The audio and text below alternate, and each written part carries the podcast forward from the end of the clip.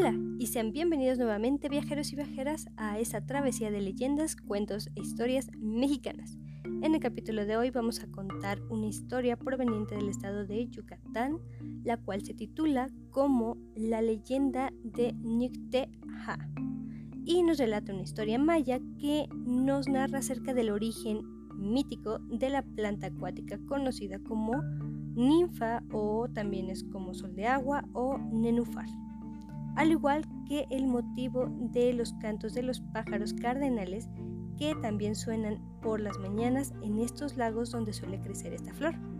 Así que, sin más que agregar, conozcamos este mítico origen maya de esta flor y pasémonos con nuestro relato. Cuenta la leyenda que en las tierras del Mayab vivía en Nanchan un guapo príncipe hijo del rey.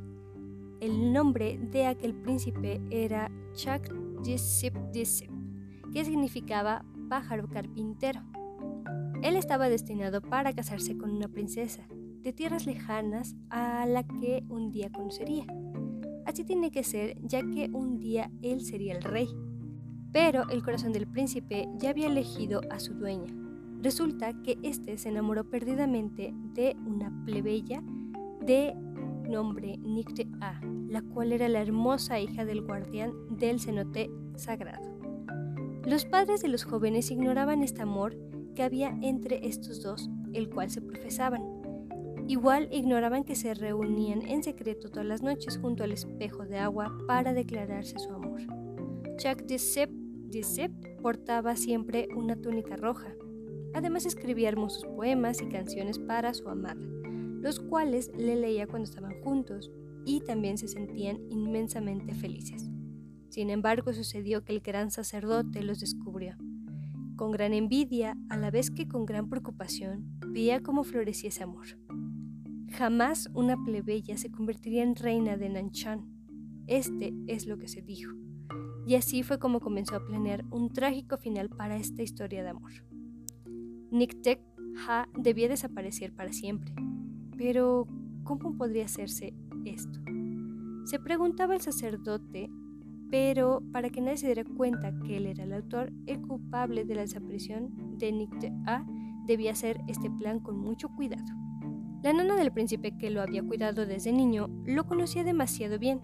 Además, lo amaba y estaba dispuesto a hacer todo lo posible para que el joven príncipe fuese feliz. Se dio cuenta de este malévolo plan y advirtió a su señor.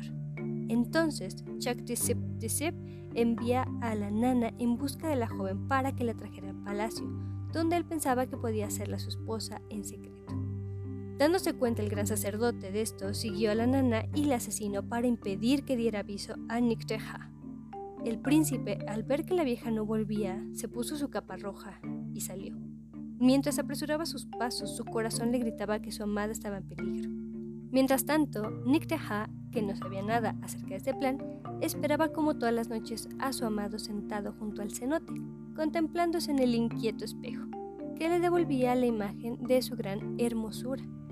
Cuando Chuck de Sep llegó y la vio tranquila, este respiró aliviado y la estrechó entre sus brazos. Solo que este no fue el final de la historia, porque el malvado ya aguardaba en la oscuridad a la sombra de un espantoso Che Che. Preparó su arco y buscó entre las flechas más envenenadas, y sin esperar más dirigió la que más envenenada estaba al corazón de la joven doncella, atravesándolo de un solo golpe. Nicteja, con la fuerza del flechazo, resbaló y cayó dentro de este cenote sagrado, hundiéndose rápidamente y desapareciendo así de la vista de su amado. Al poco rato solo flotaba en el agua con su blanco huipil. El príncipe, sin poder contener su dolor, lloraba amargamente y lanzaba gritos lastimeros. Oh dioses, ¿por qué permitieron este cruel final para nuestro amor? Tengan piedad de mí, tengan compasión de este enamorado. No quiero perderla, escúchenme. Quiero estar con mi amada, quiero estar con ella para siempre rogaba el joven príncipe entre sollozos desgarradores y elevando sus negros ojos al cielo.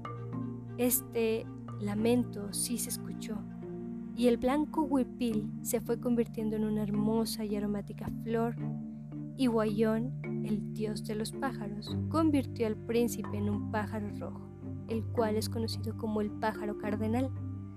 Así es como desde entonces todas las mañanas se puede ver el pájaro cardenal bajar a los cenotes y posarse cerca de los lirios. Dicen que bajo ese aspecto él sigue cantando y recitando poemas de amor a la flor, a la bella flor que flota en el agua y que es conocida como la hermosa Nicteja la cual se volvió una flor acuática. Hasta aquí sería la leyenda de hoy, por lo que me paso a despedir con mi frase usual, la cual es la siguiente. Las casualidades ni las coincidencias existen, únicamente existe lo inevitable.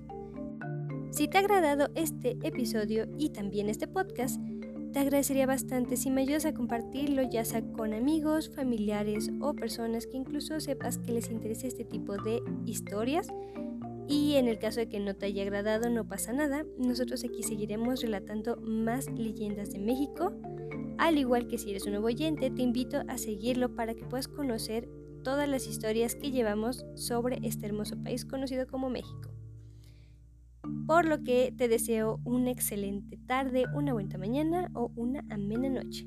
Que en el momento que estés escuchando este episodio disfrutes bastante tu día. Sin nada más que agregar, nos estaremos escuchando en el siguiente episodio con un nuevo destino y una nueva leyenda. Hasta pronto, bye.